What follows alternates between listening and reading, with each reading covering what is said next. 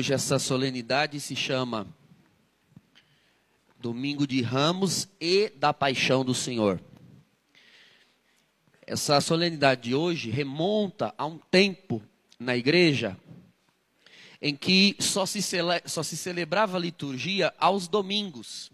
Houve um tempo na igreja em que somente aos domingos a igreja se reunia. E por isso não se celebrava a sexta-feira da paixão que hoje nós temos. Por não haver uma sexta-feira da paixão, o costume era no domingo antes da Páscoa se ler a paixão do Senhor. Por isso hoje é o domingo da paixão. Embora nós ainda celebraremos com mais profundidade na sexta-feira. E nós lemos a paixão nesse ano segundo o evangelista São Lucas. A cada três anos nós lemos a paixão no domingo de Ramos, conforme um dos três evangelistas, Mateus, Marcos e Lucas. E na sexta-feira nós lemos todos os anos a paixão segundo São João. E cada um desses três evangelhos, Mateus, Marcos e Lucas, traz detalhes, irmãos, detalhes muito próprios de cada autor que merecem ser meditados em cada ano. São Lucas traz alguns detalhes que é sobre eles que nós vamos meditar hoje, que os outros Mateus e Marcos não trazem. O primeiro detalhe que ele traz é na cena da oração de Jesus na noite em que foi preso, ali no Horto das Oliveiras, um jardim que em hebraico se, se fala Getsemane, Getsemani. Getsemani em hebraico significa um moinho de azeitonas, a, a, moinho de oliva para fazer azeite. Por isso a tradução Horto das Oliveiras, Jardim das Oliveiras. Havia, há até hoje, se você vai à Terra Santa, lá estão até hoje oliveiras que remontam ao tempo de Jesus. É uma árvore que ela não morre. Ela vai morrendo, mas vai brotando um tronco dentro do outro. É uma árvore bastante curiosa, a oliveira. E a oliveira, as oliveiras eram cultivadas ali colhia-se as olivas ali, as azeitonas ali, e se prensava. Para tirar o azeite, é necessário pressionar as azeitonas, se colocava uma pedra bem pesada, e quanto mais peso se põe, quanto mais pressão se põe sobre as azeitonas, mais escorre azeite. É a pressão que faz correr o azeite. Eles punham aquela pedra, iam girando a pedra em cima e o azeite ia escorrendo. Não é à toa, profeticamente, que Jesus sofre a sua agonia no Getsemane. Porque nessa oração nós vemos nas palavras de Jesus, Pai, se é possível, aparta de mim esse cálice. Esse cálice, irmãos, é porque já na oração, o Senhor sabe que essa é a sua última noite em vida. E já sobre as suas costas estão o peso dos pecados da humanidade. No lugar onde se põe pressão sobre as azeitonas, o Pai pôs a pressão dos pecados da humanidade sobre o Cristo. E aí vem o detalhe que São Lucas dá. É o único que diz que Jesus orou em tamanha agonia que chegou a verter gotas como de sangue do seu rosto. Pressionado, apertado, Jesus já começou a verter o azeite da salvação. Começou já a verter o azeite do seu sangue no Horto das Oliveiras. Depois, em seguida, existe o detalhe em que Jesus tem um diálogo com Simão. Nós sabemos, irmãos, pela nossa fé católica, que Simão, ele representa toda a igreja. Simão Pedro é o primeiro na igreja. É o pontífice da igreja, é a ponta da igreja, até hoje. No seu sucessor, o Santo Padre o Papa. E quando Jesus dirige um diálogo com Pedro, ele está, de certa maneira, dirigindo um diálogo com a igreja. E o Senhor começa a falar sobre as provações que virão. Eles não fazem a mínima ideia a que provações Jesus se refere. Porque eles faziam vistas grossas a todos os anúncios que Jesus fazia da paixão. Porque é bem assim, irmãos, que nós somos. A gente não quer cogitar a menor possibilidade de que uma desgraça virá. Nós não queremos cogitar a menor possibilidade de ter de enfrentar o pior dos piores. E os apóstolos faziam isso. Eles entendiam várias coisas que Jesus dizia literalmente, mas quando Jesus falava em paixão, em morte, em ser preso, em ser humilhado, eles entendiam como se, ao menos queriam entender como se Jesus estivesse falando em parábolas talvez pensavam: bom, o que será que ele quer dizer com ser entregue nas mãos dos homens? O que será que ele quer dizer com ser preso? E eles não queriam acreditar que Jesus queria dizer o que estava dizendo. Seria entregue literalmente. Seria morto literalmente. Mas provavelmente eles não queriam, irmãos, saber de o, o pior dos piores, por conta do que eles viam de Jesus.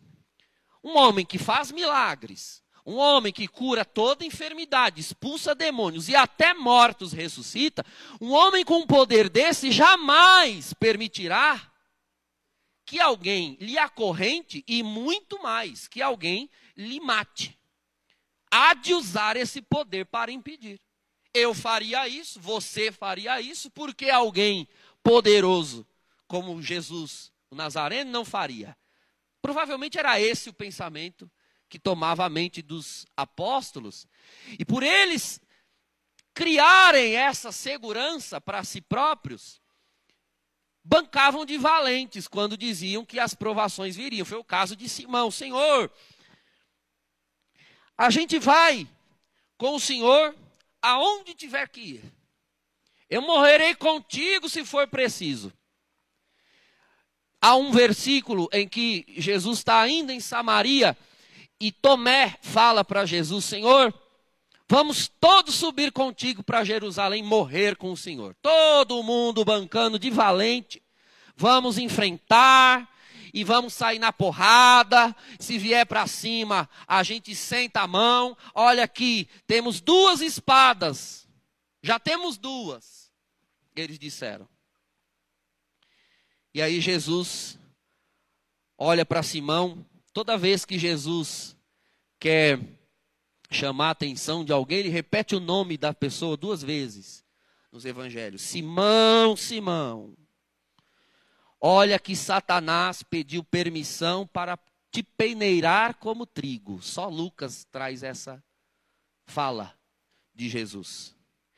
Eu, porém, rezei por ti para que a tua fé não se apague.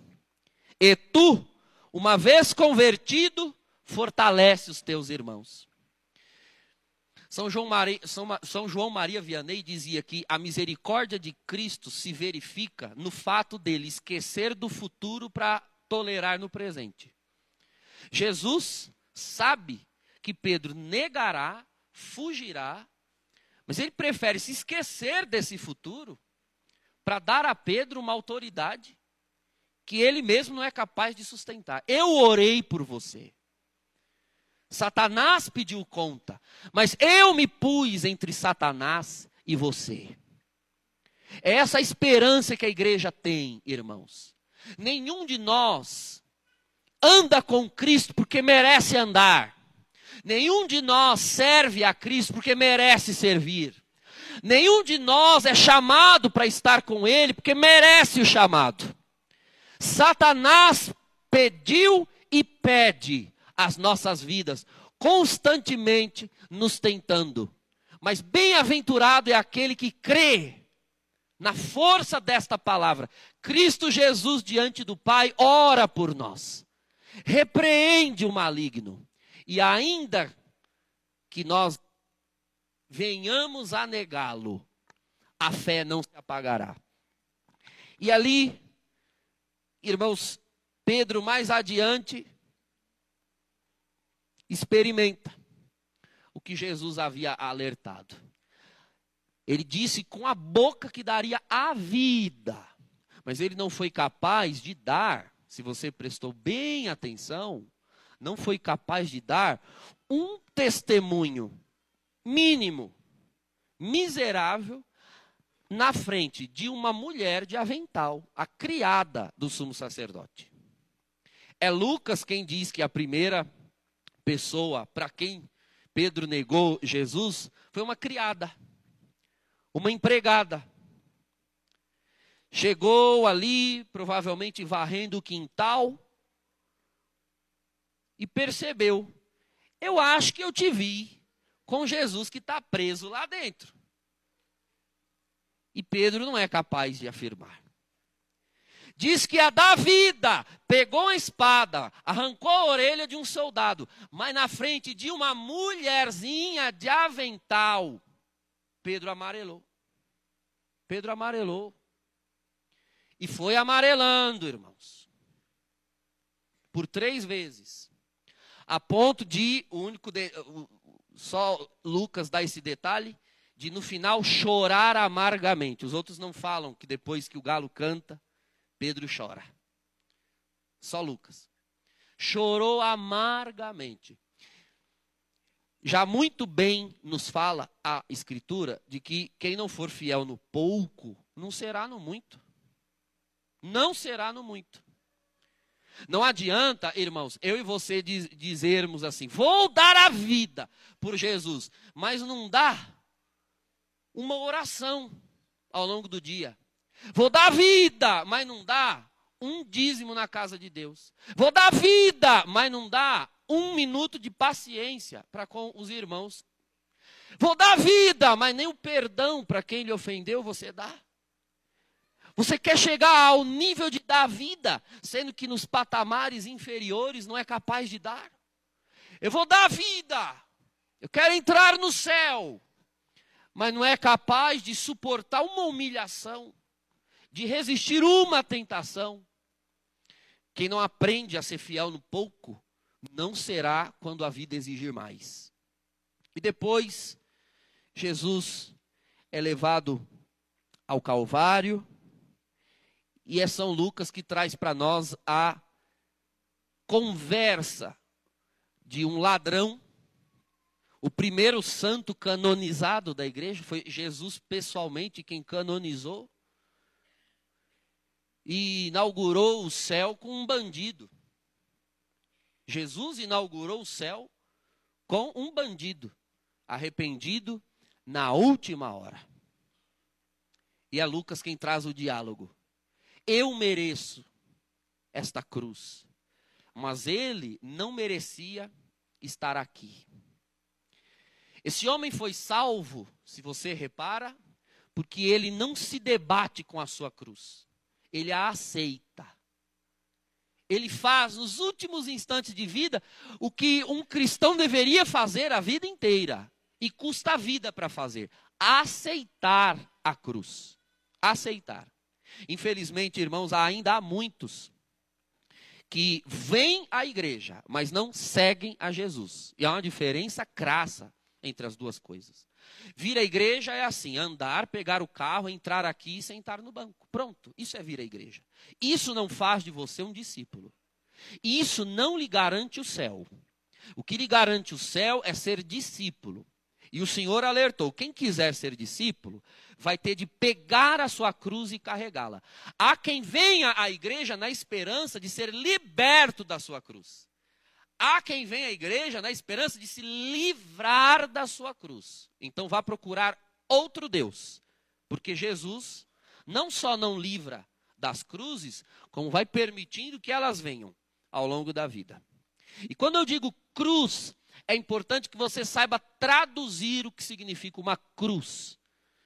Para além das imagens crucifixas que nós veneramos nas nossas casas, nas nossas igrejas ou carregamos no peito.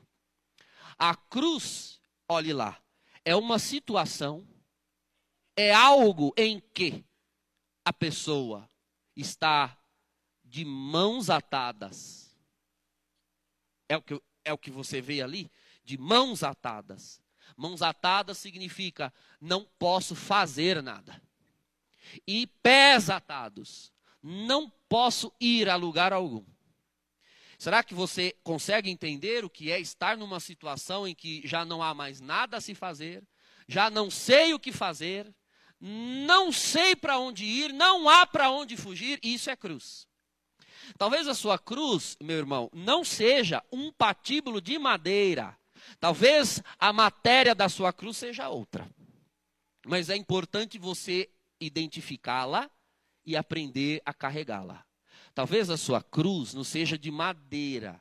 Talvez a sua cruz seja de carne e osso. Talvez a sua cruz durma na cama que você dorme, tem uma aliança no dedo esquerdo. Talvez a sua cruz você mesmo pariu uns anos atrás e hoje é a sua cruz. Você educou, criou e hoje é a sua cruz. Porque você já não sabe o que fazer já não sabe aonde ir. Talvez a sua cruz está na sua carne. Talvez a sua cruz esteja nos seus olhos. Talvez a sua cruz esteja no seu organismo. Já não tem tratamento que tire, já não tem remédio que cure. Talvez a sua cruz esteja nos ossos, nos músculos. Talvez a sua cruz esteja em forma de tumor, infecção, deficiência. Talvez a sua cruz pague o seu salário todo mês e você tem que suportar. Talvez a sua cruz trabalhe ao seu lado. Talvez a sua cruz sirva na comunidade junto com você. Talvez a sua cruz Use casula e estola. Talvez a sua cruz seja alguém. Talvez a sua cruz sejam palavras. Talvez a sua cruz seja de papel, inclusive. Tanto papel que já pôs seu nome no Serasa, no SPC. Talvez a sua cruz sejam uns números tingidos de vermelho na tela do caixa eletrônico. Talvez a sua cruz sejam dívidas. Talvez a sua cruz esteja aí tirando o seu sono. E quando você vem à igreja, você olha para Jesus, ou você diz ao sacerdote numa confissão ou no aconselhamento: Eu já não sei mais o que fazer. Mãos atadas, pregadas. Eu já não sei mais onde ir. Pés atados. Você quer a resposta? Você olhe para ele. E veja o que ele fez. É o que você tem de fazer. É o que eu tenho de fazer. O que? Confiar no Pai. Confiar até o fim, na certeza de que quem permitiu esta cruz aquele que lhe deu esta cruz, é fiel para tirar você de lá. E vai tirar do jeito que ele quiser, do modo que ele achar que tem de tirar, e quando achar que tem de tirar. Se é possível, Pai, deixa esse cálice passar sem eu beber. Nós oramos todo dia, Senhor, eu não aguento mais. Se é possível, deixe esse cálice passar sem eu beber. Mas nem sempre é possível. Para Deus tudo é possível, é verdade. Mas o que Deus quer fazer na terra é nos salvar. É nos salvar. E a chave da salvação, às vezes, está no fundo do cálice. E se você não beber até o fim, você pode sair até aliviado, curado, mas não salvo. Aliviado, mas não salvo. Tranquilo, mas não salvo. Não tem preço, irmãos. Saber que o cálice é amargo, mas a salvação que vem no fundo do cálice é doce e eterna. Então, meu irmão, minha irmã, eu quero exortar você que participe, que viva essa Semana Santa. Pegue as suas cruzes, às vezes não é uma só. Pegue todas elas, ponha nas mãos e olhe para do Senhor Jesus. E ao olhar para a cruz do Senhor Jesus, você olha e diz: é isso, era isso. O tempo todo o Senhor alertou que era isso. Isso é ser cristão. Não é estar privado, eximido das cruzes é aprender a carregá-las. Aprenda a carregar a sua cruz. Algumas não foram feitas, aliás, se é cruz, não foi feita para que nós nos livremos dela. Dos nossos fardos, Deus nos liberta, mas com as nossas cruzes, Ele nos ensina a carregar. Carregue. Não seja covarde. Não seja covarde como Pedro. Pedro ainda não estava preparado para dar a vida. Depois da ressurreição, Jesus profetizou para Pedro: Pedro, chegará o dia em que você será levado para onde você não quer. Pedro ainda não estava preparado porque ainda não havia recebido o Espírito Santo.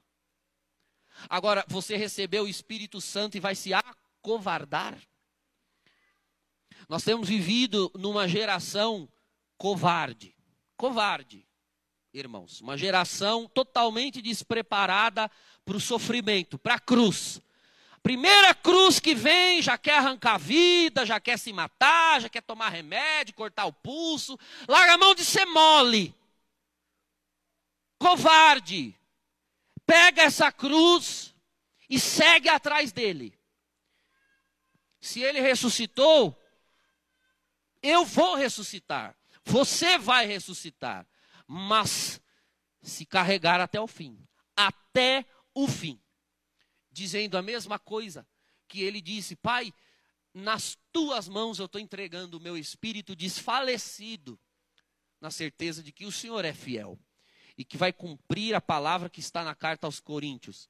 Não permitirá que eu seja tentado além das minhas forças.